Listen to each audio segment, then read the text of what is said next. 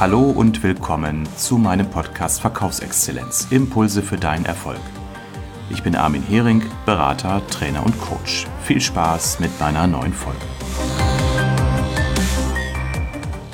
Da ja viele meiner Zuhörer auch Führungsverantwortung haben, also als Vertriebsleiter oder Teamleiter, Gruppenleiter im Vertrieb agieren, habe ich heute mal mich entschlossen, aus einem zweitägigen Führungskräfteseminar zu erzählen. Ich war jetzt zwei Tage in Süddeutschland, in Baden-Württemberg unterwegs, habe dort Teamleiter, Abteilungsleiter und Vertriebsleiter geschult und äh, wollte einfach mal ein wenig die Kiste aufmachen und erzählen, mit welchen Themen die Teilnehmenden so im Alltag ihrer Führungsarbeit konfrontiert sind und was ich für Werkzeuge mitgebracht habe und welche Fragen so in diesem Workshop aufgekommen sind. Bevor ich das tue, nochmal ganz kurz ein Blick auf eine aktuelle Untersuchung des Murmann Verlags, der etwa 1000 Mitarbeiter in deutschen Unternehmen befragt hat.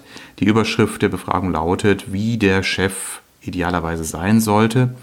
Und an den ersten drei Stellen standen die Punkte Vertrauen, Verlässlichkeit und gute Kommunikation. Das ist also der Wunsch von Mitarbeitern an die Führungskraft. Und ich glaube, das gilt für den Verkauf, Vertrieb gleichermaßen wie für alle anderen Bereiche eines Unternehmens. Denn Vertrauen ist, ist die Basis für eine gute Zusammenarbeit, für eine offene Feedback-Kultur, für das Übertragen oder Übernehmen von Verantwortung. Verlässlichkeit sicherlich äh, wechselseitig notwendig, denn äh, die Arbeitsbelastung ist auch im Vertrieb enorm hoch und wenn man sich da nicht aufeinander verlassen kann, dann sind wir schnell in einer Haltung von entweder Vorgaben und Kontrolle oder in Form von Misstrauen und Resignation. Ja, gute Kommunikation ist angeführt worden als Punkt 3. Demzufolge scheint es da offensichtlich bei vielen ein Defizit zu geben. Wir haben zwar alle einen Laptop, ein Handy, ein Smartphone und andere Kommunikationsmittel, aber irgendwie scheint es nach wie vor ein Thema an deutschen Firmen zu sein, dass zu wenig oder falsch kommuniziert wird. Ja, ich gehe mal kurz auf meinen Workshop ein. Ich starte ja immer mit der Eingangsfrage in ein Seminar, so was ist denn aus eurem Dafürhalten das optimale Verhalten oder die optimale Einstellung einer Führungskraft? Und da entsteht natürlich eine kontroverse Diskussion, zu Recht kontrovers, weil es ja keinen einheitlichen Maßstab dafür gibt, was richtig oder falsch ist in der Führungsarbeit, sondern das ja auch maßgeblich davon abhängig ist, nach welchen Prinzipien soll insgesamt in einer Organisation Zusammenarbeit gestaltet werden. Also sind wir in einem jungen Start-up-Unternehmen, wo jeder ein hohes Mitspracherecht nicht nur hat, sondern auch benötigt, um kreativ an Prozessen zu arbeiten, an Ideen zu arbeiten, oder sind wir in einem sehr äh, strukturierten Unternehmen, wo Prozesse und Strukturen eine hohe Rolle spielen und einen hohen Stellenwert haben, um Abläufe sicherzustellen. Wie zum Beispiel bei diesem Großhandelsunternehmen, bei dem ich gewesen bin, mit seinen knapp 50 Niederlassungen, wo es darum geht, mehrere tausend Kunden am Tag pünktlich und verlässlich zu beliefern. Da gibt es natürlich andere Voraussetzungen an äh, Zusammenarbeit und Mitarbeit und demzufolge ist natürlich auch die Führungskultur dort eine andere. Ob sie demzufolge automatisch gleich gut ist, ist immer eine andere Frage. Natürlich, äh, trotz dieser Hinführung auf dieses Thema, auf diese Art und Weise, bekomme ich dennoch mal die Frage, ja Mensch Armin, nun mal trotzdem so unter uns, gibt es nicht irgendwie so eine Wunderwaffe, gibt es nicht so eine Einheitsformel, gibt es ein Schweizer Taschenmesser, wie man richtig führt? Da sage ich mal, gut, damit ihr jetzt ein bisschen zufriedengestellt seid, ich spreche mal über so vier Grundarten, die man zumindest beleuchten kann und an denen man sich orientieren kann. Also, Kompetenzmodelle beschreiben in der Regel vier oder mehr Komponenten, die eine gute Führungskraft ausmacht. Äh, ich habe mich auf mein Modell fokussiert, was vier Komponenten aufführt. Die erste Komponente ist, wie bisher auch, immer noch die Fachkompetenz. Wobei Fachkompetenz zunehmend eine geringere Bedeutung bekommt. Eine Führungskraft ist nicht diejenige, die immer alles besser weiß als die Mitarbeiter, sondern im Gegenteil, die eher Mitarbeiter befähigt, sich in ihren Teilbereichen so einzuarbeiten, zu spezialisieren, dass die Führungskraft eher Koordinator und Mittler ist und nicht mehr der Know-how-Träger ist. Die Sozialkompetenz ist sicherlich eine sehr, sehr wichtige Komponente in der heutigen Führungsarbeit, nämlich Mitarbeiter so zu führen, dass ich natürlich empathisch, wertschätzend, aber auch zugleich zielführend und lösungsorientiert Prozesse anleite und dazu motiviere, dass Mitarbeiter eigenständig ihre Arbeit vollziehen. Ja, Methodenkompetenz sicherlich auch wichtig, um Prozesse gut und effektiv zu gestalten und die Selbstkompetenz, um sich selbst auch natürlich ein Stück weit zu reflektieren, zu entwickeln, zu hinterfragen. Natürlich kommt man in der heutigen Zeit auch zwangsläufig auf das Thema Agilität. Äh, wenn ich es nicht anspreche, dann tun es auf jeden Fall meine Teilnehmer, die natürlich von sich aus sagen, ja, ich gehe auch mit offenen Augen durch die Welt. Agilität ist ja ein, eine Vokabel, die man immer zunehmend häufiger wahrnimmt. Äh, was braucht es denn dafür und braucht es das in jedem Fall? Ist das für alle Unternehmen geeignet, für alle Bereiche? Das ist eine Diskussion, die wir natürlich auch immer an den agilen Prinzipien äh, führen und orientieren. Das heißt, wie bauen wir eine Vertrauenskultur auf? Ist es sinnvoll, das zu tun? Gibt es äh, Möglichkeiten, dass ich ein positives Umfeld aufbaue und entwickle, in der sich Eigenständigkeit, Kreativität und auch letztendlich die Risikobereitschaft, mal neue Dinge auszuprobieren, entwickelt? Oder führe ich eher noch nach klassischen Prinzipien mit starker Kontrolle und äh, nur engem Handlungsspielräumen, wo natürlich so etwas nicht entstehen kann? Verantwortung übergeben aus zweierlei Gründen. Das hat nicht nur mit äh, Arbeitsverteilung zu tun, somit auch mit Entlastung von Schlüsselpositionen von Know-how-Trägern, sondern natürlich auch maßgeblich damit, Mitarbeiter zu motivieren, durch Verantwortung nochmal einen anderen Sinn in ihrer Tätigkeit zu erhalten. Um erstmal zu beurteilen oder einzuschätzen, wie ich Mitarbeiter gut führe, sollte ich natürlich auch nicht davon ausgehen, dass ich für alle meine Mitarbeiter des Teams einen ähnlichen Führungsstil anwenden kann, denn Mitarbeiter sind unterschiedlich in ihrer Persönlichkeit und vor allen Dingen auch in ihrem Reifegrad. Das heißt, es gibt ein Modell, die Skill-Will-Matrix, mithilfe derer ich meine Belegschaft oder mein Team in vier Kategorien einteilen kann, um zu schauen, wie hoch oder wie weniger ausgeprägt ist die Motivation zum einen und auf der anderen Achse, wie hoch oder weniger ausgeprägt ist die Kompetenz in dem Bereich, in dem die Mitarbeiterin oder der Mitarbeiter eingesetzt werden. Und dann kann ich eben ein Team in so vier verschiedene Quadranten einteilen und kann daraufhin dann einfach natürlich in die Reflexion gehen, welchen Mitarbeiter kann ich denn noch in welches Feld weiterentwickeln und mit welchen Mitteln und Methoden kann ich das tun. Was für Rahmenbedingungen muss ich schaffen? Und ich empfehle jeden, zum Beispiel vor einem Beurteilungsgespräch oder einem Mitarbeitergespräch, sich mit Hilfe des Skill-Will-Matrix nochmal Gedanken zu machen, wo steht mein Team, wo steht der Einzelne im Team, welche Ressourcen habe ich, welche kann ich weiterentwickeln, welche fehlen mir. Und damit kann ich dann eben auch sehr schön in der Tagesarbeit schauen, so welche Maßnahmen kann ich ergreifen oder welche Rahmenbedingungen kann ich setzen. Ja, dann natürlich kommt in dem Zusammenhang auch immer die Frage auf nach dem nach der sogenannten Motivation, das heißt die Frage, wie motiviere ich Mitarbeiter?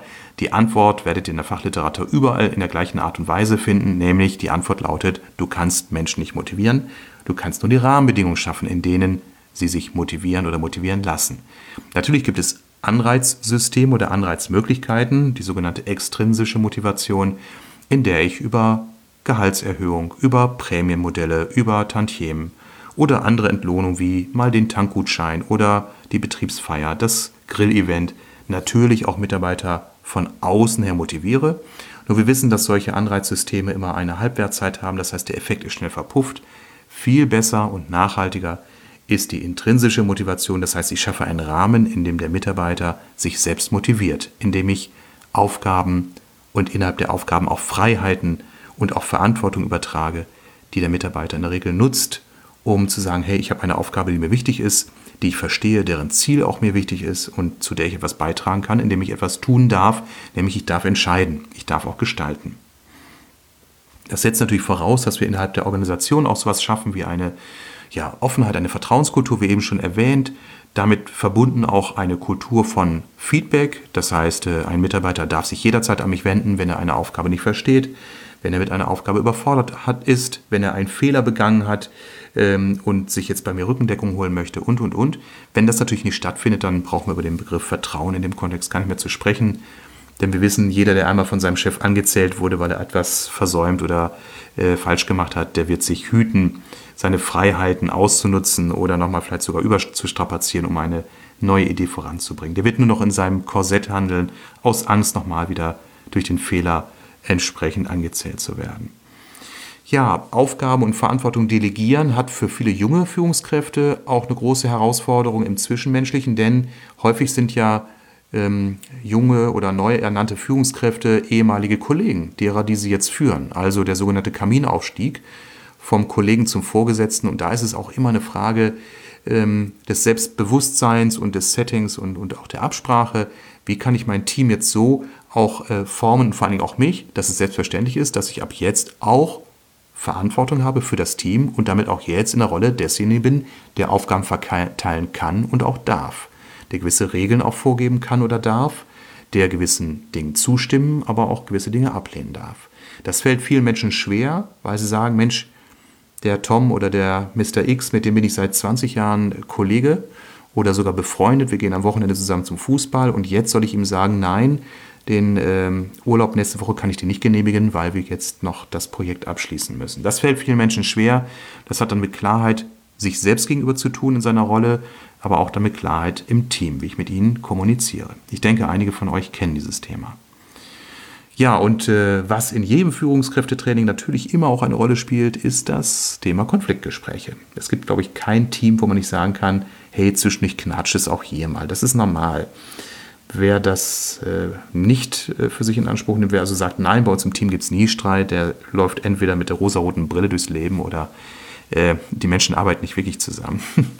Also ein Team besteht auch dadurch, dass es sich auch an Aufgaben reibt, dass es sich auch an Persönlichkeitsmerkmalen reibt, an unterschiedlichen Sichtweisen auf etwas. Und Konfliktgespräche zu führen nach dem Aspekt, ich möchte einen Konsens im besten Fall erzielen und auch eine Lösung erzielen, setzt nicht nur ähm, sachliche Sachverstand voraus, sondern auch eben Fingerspitzengefühl. Wie kann ich durch eine entsprechend konfliktarme Sprache dafür sorgen, dass äh, Einigung erzielt wird oder zumindest Einsicht erzielt wird. Ich höre dann häufig, dass es heißt, ja Mensch, wieso Konsensorientierung, wenn ich als Chef sage so und so, dann hat der Mitarbeiter das auch doch letztendlich so durchzuführen oder auszuführen. Ja, sage ich, kannst du machen. Willkommen im Mittelalter. Nur heute wollen wir ja auch Eigenverantwortlichkeit fördern und äh, Motivation hochhalten, denn alle Mitarbeiter sind heute unter einer enormen Arbeitsbelastung einzusetzen, sollen viel Verantwortung übernehmen, müssen sie auch, weil Projekte immer komplexer werden und Aufgaben. Und letztendlich möchte ich Mitarbeiter auch im besten Fall lange halten, damit sie meinem Unternehmen gute Leistung erbringen. Denn äh, hohe Fluktuation ist nicht nur schlecht fürs Stimmungsbild innerhalb der Organisation, es ist auch enorm teuer, Mitarbeiter oder Stellen neu zu besetzen und Mitarbeiter neu einzuarbeiten. Von daher ist die Konfliktkommunikation etwas, was zum Standardrepertoire gehört in jedem Führungskräfteseminar. Und damit helfe ich auch letztendlich ein Stück weit denjenigen, die in der Rolle der Führungskraft noch ungeübt sind, die ein bestehendes Team möglicherweise übernehmen und sagen, ja, da habe ich so einige Punkte schon erkannt, identifiziert, da muss ich dran. Ich brauche aber erst so ein bisschen Werkzeug, rhetorisch oder verhaltensmäßig, damit ich auch weiß, wie kann ich mich auf ein möglicherweise anstehendes Konfliktgespräch einstellen, wo Emotionen eine Rolle spielen und wie kann ich das so führen, dass ich letztendlich nicht zerbrochenes Glas dann hinterlasse. Ja, das mal so als kurzer Ausschnitt. Meine Workshops sind ja, wie einige von euch wissen, die ja meine Offline-Veranstaltung kennen, sehr stark geprägt von Diskussion und Kleingruppenarbeit. Es geht immer darum, sich selbst in seinem Verhalten zu reflektieren. Ich finde es total spannend, mit den Leuten darüber zu diskutieren, wie sie ihren Führungsalltag gestalten. Denn auch ich lerne von meinen Kunden immer wieder dazu. Die Fallbeispiele helfen mir enorm, die Welt da draußen im Mittelstand und in Konzerngrößen äh, zu verstehen und die Beispiele helfen mir auch immer sensibel zu bleiben, also nicht nur theoretisches Wissen zu vermitteln, sondern auch praxisnah zu arbeiten und den Menschen auch Beispiele in die Hand zu geben, mit denen sie etwas anfangen können, die in ihrer Welt auch wirklich eine Rolle spielen. Also wenn auch du Führungskraft bist oder dich das Thema Führung interessiert, ähm, würde ich mich sehr freuen, wenn du hier äh, entsprechend unten in den Shownotes dir die Links anschaust. Dort gibt es einen Verweis auf meine Facebook-Seiten und meine anderen Netzwerke. Kommentiere gerne, wenn dich dieses Thema weiter interessiert oder was dich interessiert. Und dann wünsche ich dir weiterhin eine gute Führungsarbeit oder dass dich deine Führungskraft weiterhin gut zum Erfolg führt.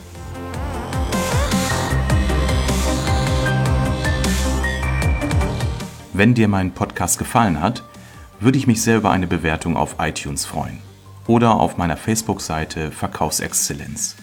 Also dann, bis zur nächsten Folge.